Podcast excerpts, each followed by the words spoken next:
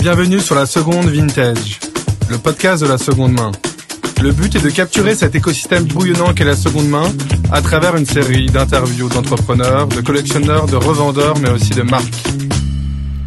Bonjour, ravi pour ce troisième épisode euh, de cette deuxième saison d'accueillir Juliette David, qui est fondatrice de Barlancy, marque de robe française déclinable et intemporelle.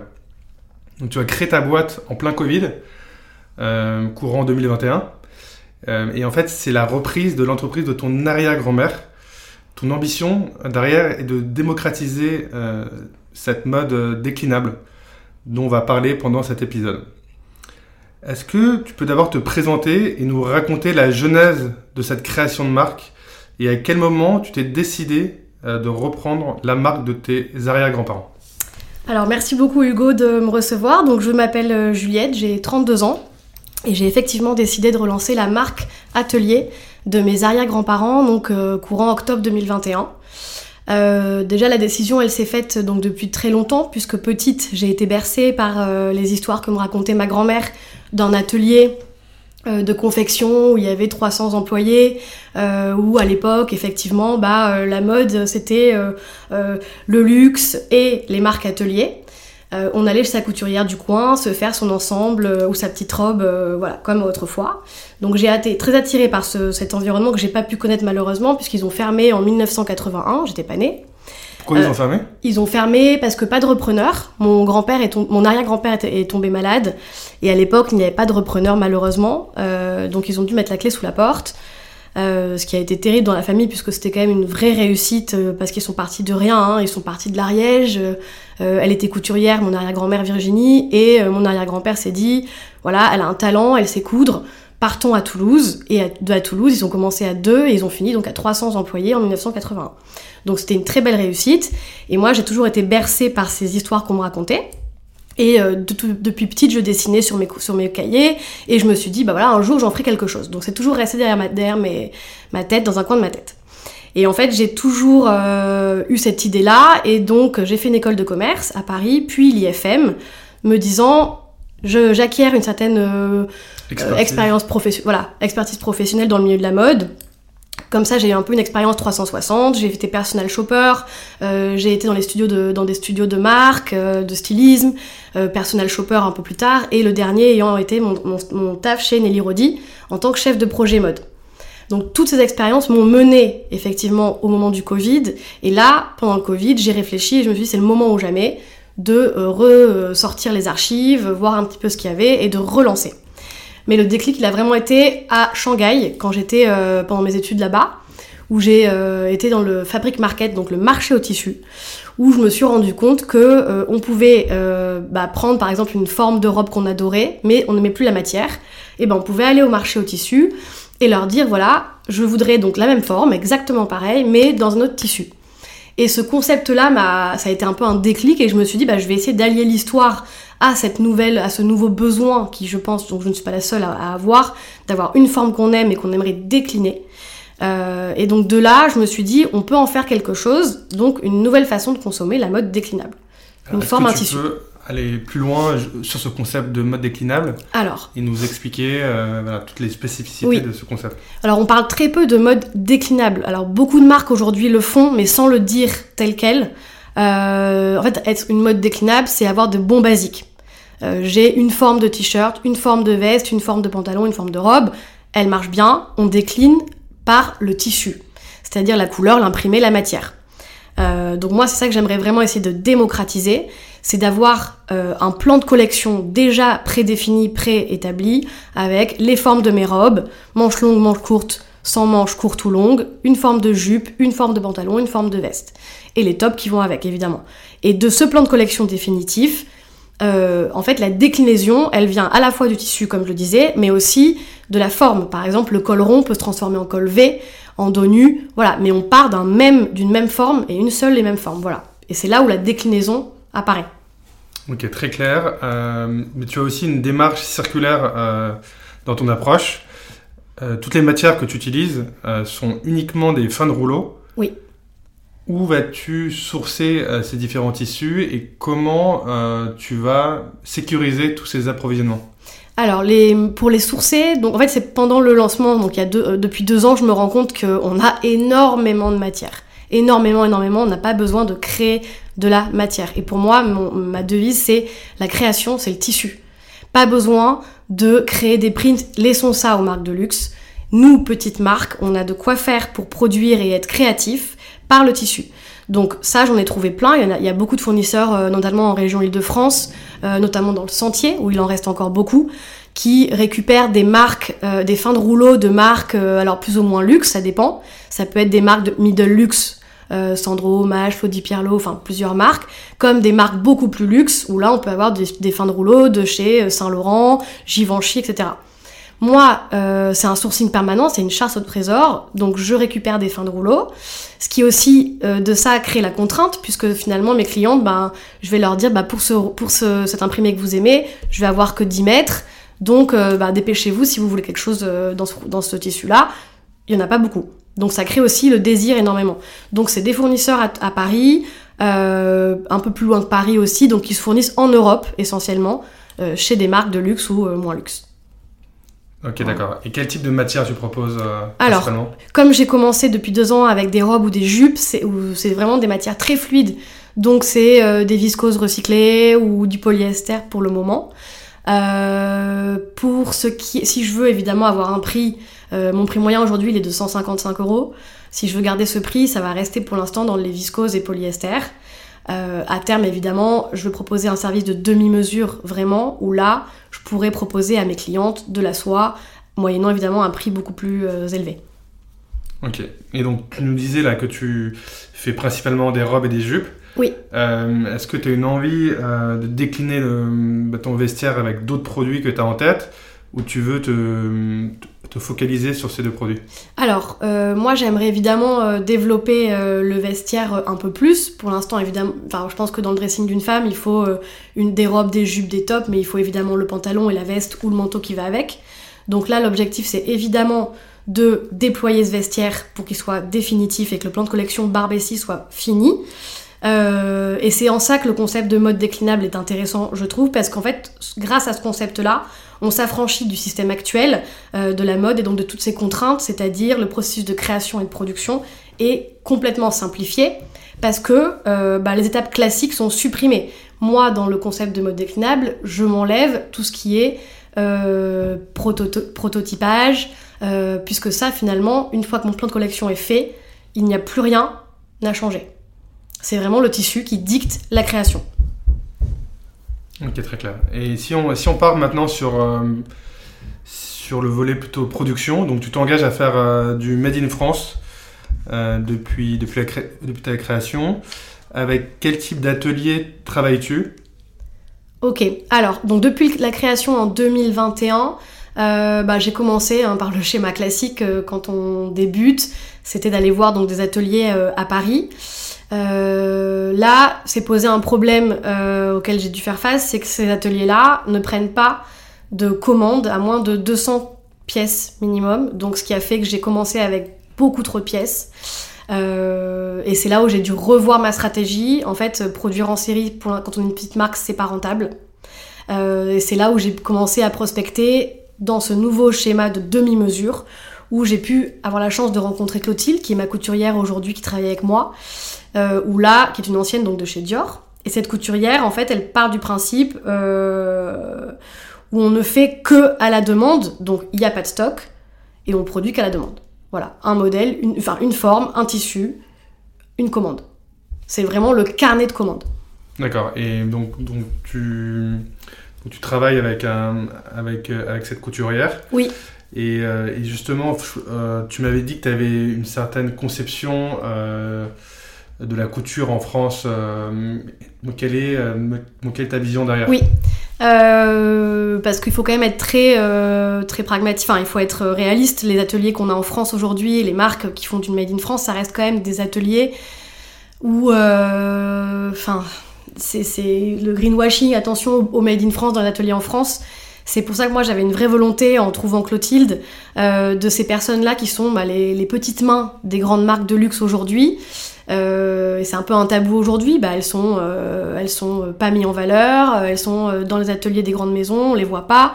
et je trouve ça bien dommage parce qu'elles ont des, des, des doigts de fées. Et donc de plus en plus cette jeune génération, parce que Clotilde elle a 28-29 ans, veulent quitter leur travail donc dans des grandes maisons pour justement mettre leur talent à profit chez des petites marques comme moi euh, pour relancer le Made in France. Et moi, j'ai particulièrement à cœur ce métier de couturière, puisque mon arrière-grand-mère était une couturière euh, née. Et, euh, et, je pense que le Made in France aujourd'hui, le retour du Made in France se fera à travers ces jeunes femmes passionnées. Il faut vraiment réindustrialiser la France en passant par ces femmes-là, ces profils, ça peut être des hommes aussi, bien sûr, et relancer l'école de la couture, entre guillemets, à travers des marques ateliers que je propose. Ok, donc ton ambition, c'est de revaloriser tous ces métiers euh, qui, qui, ont été laissés de côté euh, dans ce nouveau système de production de la mode. Euh, et, alors, ok, donc, donc toi, tu fais, du, donc, tu fais du Made in France, tu prends des chutes de tissus de grandes maisons. Donc c'est très louable, mais, mais tu proposes à quel prix toutes ces robes? Alors, donc les deux premières années, ce que j'ai fait, c'est que c'était un prix moyen, donc à 155 euros la robe. Euh, donc je margeais très peu, tu peux, tu peux l'imaginer. Euh, donc c'est pour ça en fait que je me suis dit qu'il fallait peut-être revoir un peu le modèle et faire de la demi-mesure, c'est-à-dire vraiment être unique à travers le tissu. Les deux premières années, j'étais en dessous, par exemple, d'un Sandromage, j'étais plus vers un Cézanne. Euh, pour autant, avec les productions que j'ai fait, il n'y a pas eu de forcément le prix n'a jamais été un problème. J'avais des clientes qui venaient vers moi et vraiment me disaient même c'est pas assez cher pour du Made in France, vous avez des finitions magnifiques. C'est vrai que j'ai des finitions euh, couture. Euh, même si on peut me reprocher que le tissu parfois est de la viscose ou du polyester, ça reste un, tissu que j'ai déniché de fin de rouleau, donc je produis rien, et des finitions vraiment de haute couture. C'est-à-dire que toutes mes finitions, c'est des finitions couture anglaise, ce qu'on trouve absolument pas chez mes concurrents. Euh, mais avec ce service de demi-mesure, ce que je te disais, c'est qu'effectivement, les prix seront peut-être plus élevés, puisque ce sera en fonction des tissus que je trouverai. Donc euh, un prix moyen viscose polyester, ça restera dans les 280. Euh, si on va vers de la soie, bah là on peut imaginer qu'on va doubler, voire tripler le, prix bien sûr. Ok, donc toute cette proposition de produits, on peut les retrouver en ligne, c'est ça? Exactement, en ligne. Ton principal canal oui, de distribution? exactement, online. Donc j'ai le site avec tout ce qui est en stock, qui est existant de mes premières prods, des deux premières années, où là le prix moyen est 155 euros. Et euh, bah, cette semaine, euh, c'est vraiment tout nouveau, je vais lancer donc sur le site le service demi-mesure, où là on pourra vraiment rentrer par la forme, le tissu, et c'est de la précommande hein, classique, et là sous une dizaine voire 15 jours, vous recevrez votre pièce que vous avez fait, euh, qui est une pièce unique, à un prix abordable, en tout cas vu les prix des marchés et de mes concurrents. Ok, génial. Tu m'avais dit aussi que, que tu avais développé le B2B avec des boîtes d'hôtesse. Oui. Est-ce que tu peux euh, nous expliquer quelle est ta stratégie derrière? Oui. Euh, alors, euh, en fait, le B2B s'est offert un peu à moi par hasard. Donc je, viens de Toulouse et je vais depuis très longtemps dans une boutique d'une parfumerie un peu haut de gamme dans Toulouse. Et la patronne de, donc, de cette boutique a, vu une robe sur moi, elle m'a dit mais elles sont super ces robes, elles sont hyper simples, hyper élégantes, intemporelles, hyper faciles. Ça m'intéresse pour habiller mes, mes vendeuses, donc mon staff. Elle a euh, cinq boutiques dans le sud-ouest, Biarritz, Bordeaux, Toulouse euh, euh, et, deux autres. Et elle, donc, elle m'a fait une commande d'une quarantaine de pièces donc de mes robes. Et elle a habillé donc tout le printemps et tout l'été son staff dans cinq boutiques. donc ça, c'était une première proposition, donc un premier contrat. Et à ça est venu se greffer les hôtesses d'accueil, donc notamment City One, où là aussi j'ai vendu une quarantaine de robes à cette, cette agence d'accueil. Ok, donc tu as envie de développer aussi cette. Euh, parce que c'est intéressant aussi. Le côté plus formel, alors avec le B2C et la demi-mesure, c'est vraiment le côté plus mode. Euh, on rentre par le tissu, on a envie d'une fleur, on a envie d'un, de, la, de géométrie. On est vraiment dans ça et dans le plus côté tendance mode, grâce au tissu. Et côté B2B, c'est plus du formel avec des couleurs euh, plutôt bleu marine. quoique même pas, puisque la marque Élysée Parfum de, de parfumerie de luxe m'avait pris des imprimés aussi. Donc ça peut être même pour les deux. Ok, intéressant comme euh, stratégie. Est-ce que tu as, est-ce que as d'autres euh, projets de développement pour euh, cette année? Est-ce que tu as une envie de lever des fonds, par exemple alors j'ai très envie de lever des fonds, notamment j'ai eu la chance d'avoir la subvention Plan Touch de la BPI qui a accepté mon dossier. Donc ça, je suis très heureuse. Ça va pouvoir bah, me permettre. Qu'est-ce que c'est le plan touch? Alors le plan touch, c'est une, en fait c'est la BPI qui propose d'aider les jeunes startups dans le textile. Euh, qu'elle trouve donc des marques qu'elle trouve innovantes ou des projets innovants et c'est une subvention qui permet pendant un an de nous aider, nous accompagner au développement de nos projets. Donc projet innovant dans le business model. Dans le business model, exactement. Donc ça, ça va me permettre à la fois donc de développer le B2B, de faire, de faire fructifier euh, ce, nouveau, euh, ce nouveau business. Et le B2C aussi, développer de plus en plus la demi-mesure. Et euh, à terme, bah, moi j'aimerais beaucoup m'associer et avoir un binôme un peu plus commercial et financier pour pouvoir aller plus loin à deux, parce que je pense qu'à deux on va, on va beaucoup plus loin.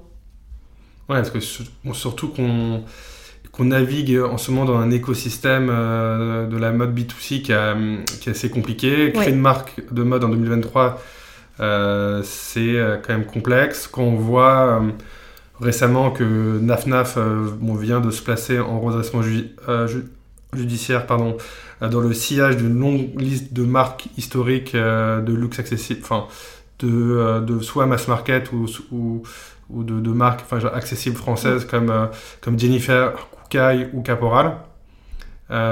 qui ont été quand même écrabouillés par les marques de fast fashion et d'ultra fast fashion.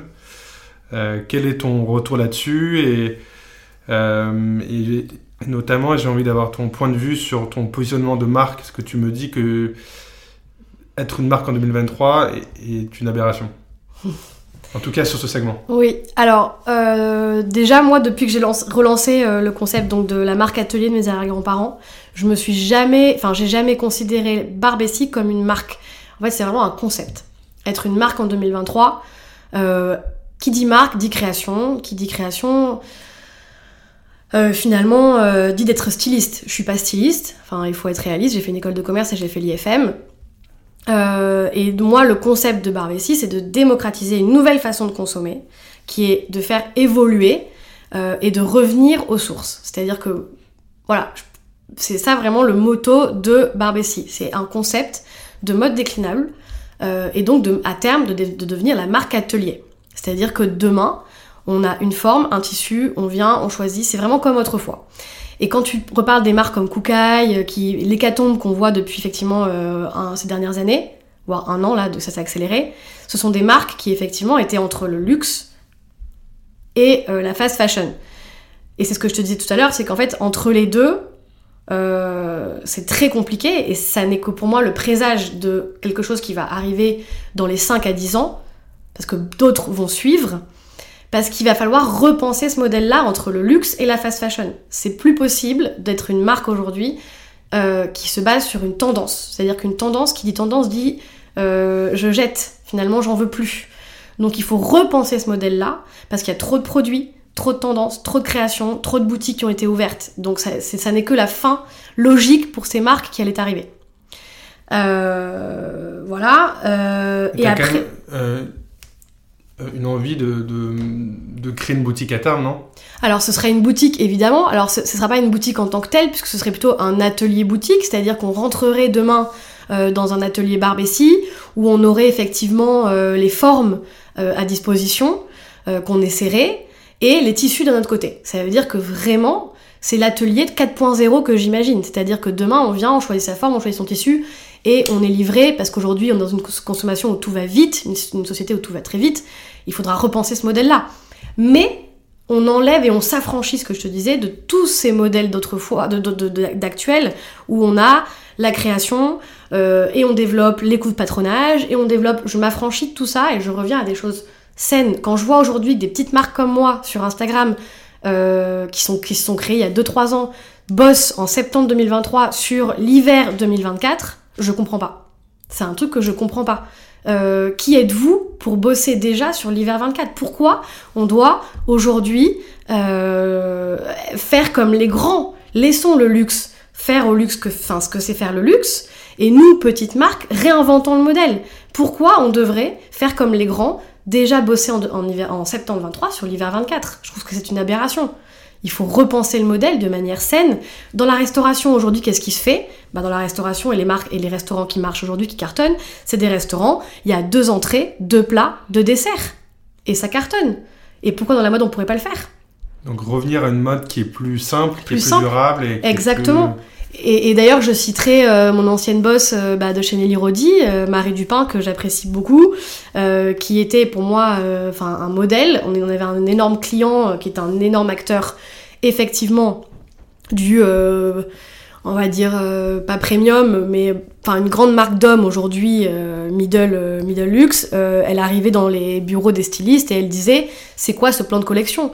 Qui les moi? Ces modèles, c'est quoi les bestes? Et ben vous faites que les bestes et vous les déclinez en plusieurs couleurs, en plusieurs imprimés.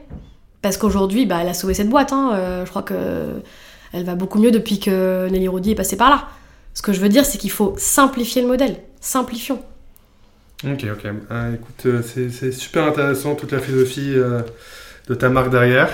Et si on parle plus de, de, toi à titre personnel, est-ce que, est-ce que tu consommes enfin, uniquement de la seconde main ou de la, de mode circulaire en, enfin, en Alors non, pas, pas spécialement, mais de plus en plus évidemment.